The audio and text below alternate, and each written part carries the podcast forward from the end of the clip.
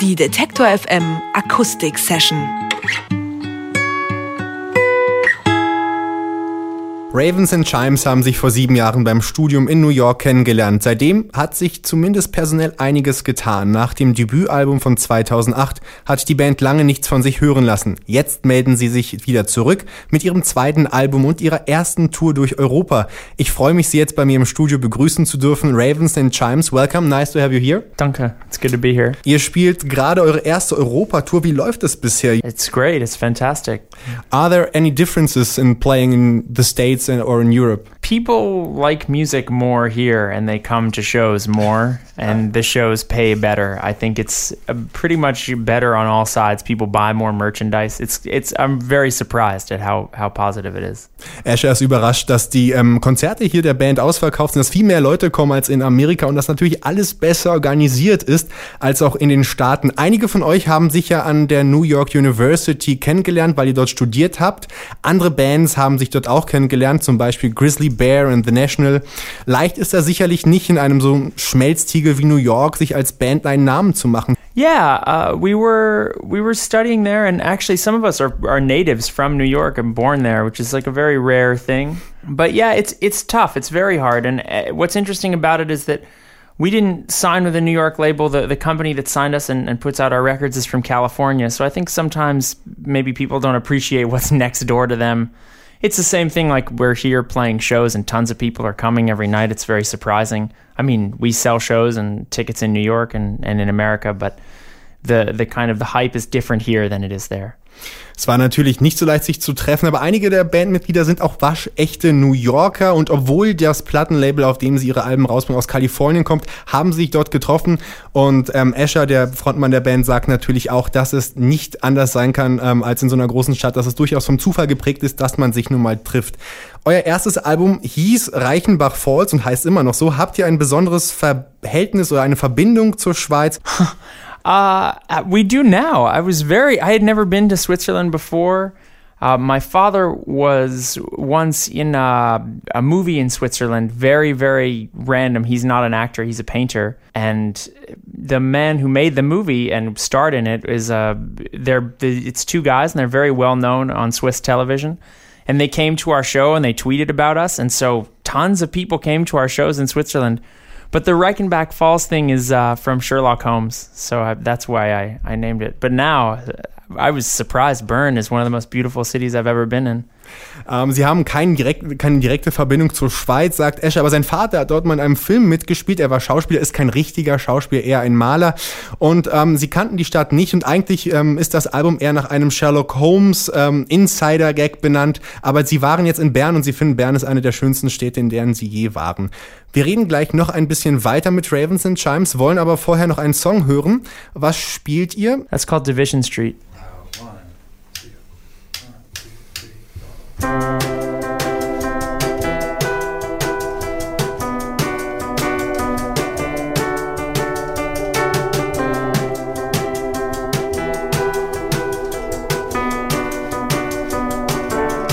You come over late. You're always laughing at something. You say that you can't stay. Why do you bother? What do you want, love? I bet you didn't know that I grew up here. Oh, yeah, I'm from here, but now all my friends are gone. Don't know what happened, don't know where they went. And the crowds, they came and over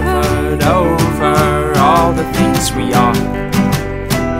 And they took our names and told us we were never here at all.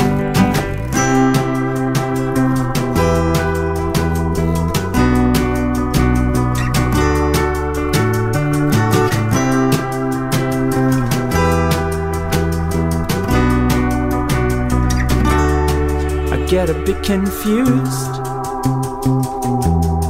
It's always raining. Don't know where I am. The lights are dim and everything's closing. I run into a store. Nobody sees me, nobody knows me. I ask them where we are. They don't say nothing, they don't say nothing. I may have changed, but I never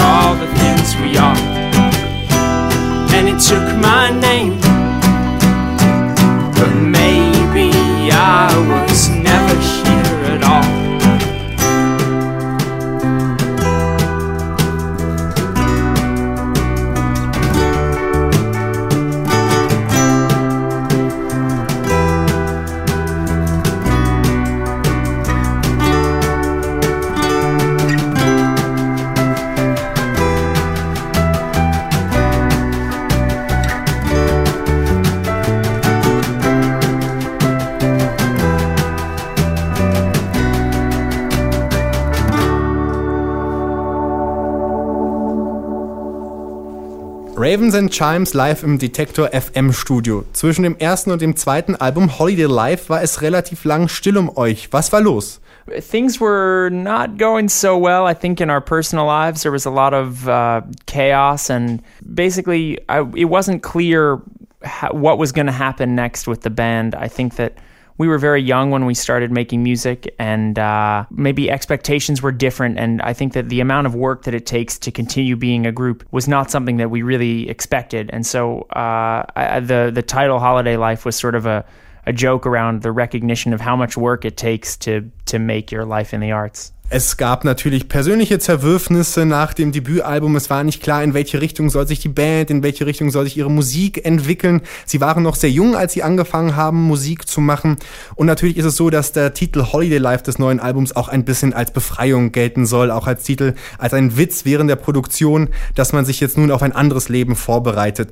Escher, du bist nicht nur der Sänger von Ravens and Chimes, laut Studienabschluss bist du auch Drehbuchautor. Spiegelt sich das in deinen Texten wieder? Definitely. It's it's interesting because when I was applying to school, all I ever did was music in in in younger primary schools or whatever, and then I I wanted something that was more practical, and my parents were like, "Oh, well, you know, why don't you study writing? People always need writers." Sort of silly because it's not very practical.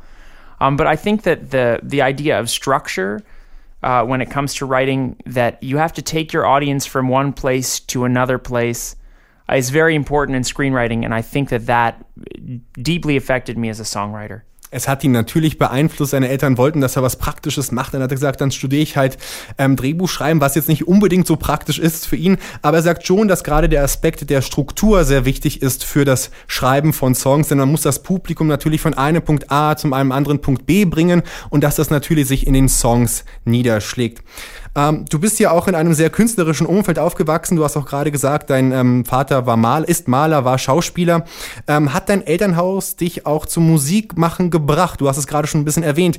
Uh, you know, what I think was the most important thing when I was growing up was that it, it was I was very encouraged to follow whatever strange impulses I had. So if I was thinking something sort of strange and if I was daydreaming or you know goofing around instead of being like all right get serious. You know i think that both my parents because my mom was a filmmaker too when i was when i was younger. Both my parents i think it was more about well if you're having this daydream what's the end result of it? How eh, does it if it's meaningful then how would you pursue it to its most meaningful place? And i, I think that that's that was the most important thing was bringing again an air of sort of like seriousness to being nutty or being crazy or whatever, being, you know, creative. Es war natürlich ein sehr kreativer, äh, ein kreatives Umfeld, wie Escher beschreibt. Seine Jugend, äh, seine Eltern haben ihn ermutigt. Seine Mutter war auch Filmemacherin.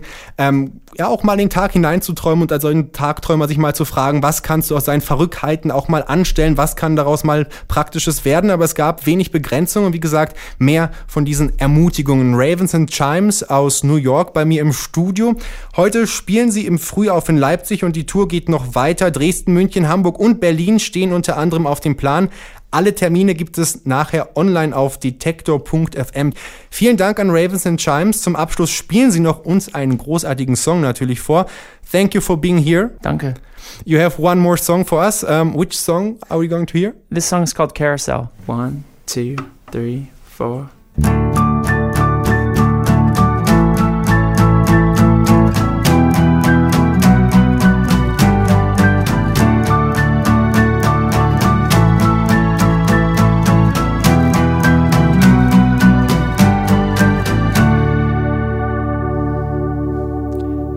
Back the way we were.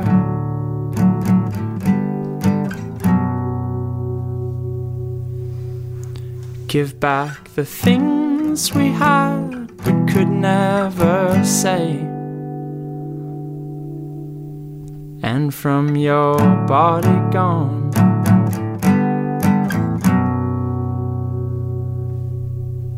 Did you reach out to find? Darkness there.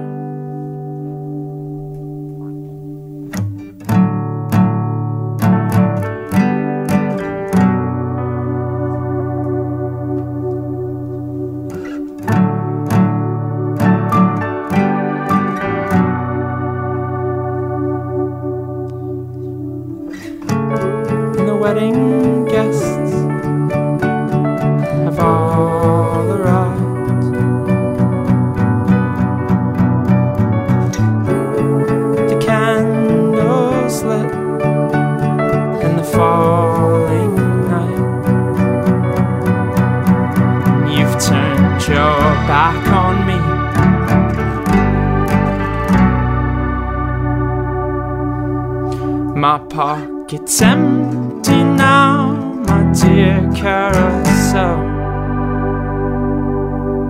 And I know there's more than this.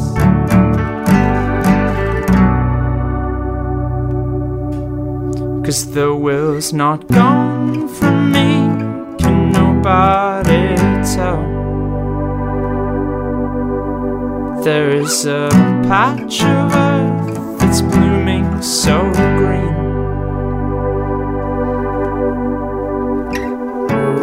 And the ballroom fills and the band begins.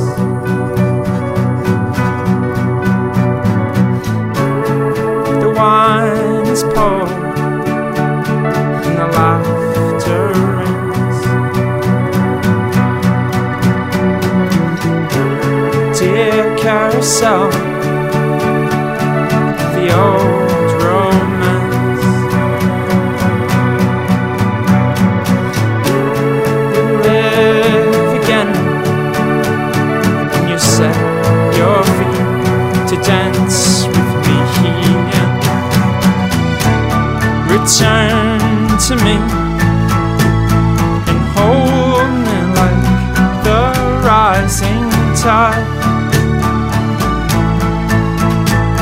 Till one by one the guests depart.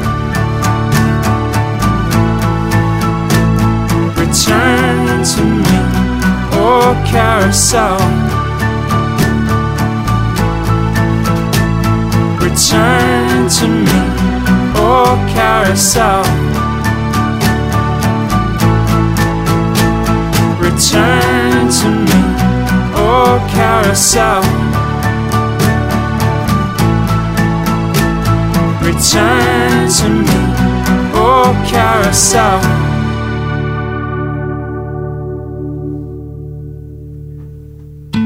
Die Detektor FM Akustik Session.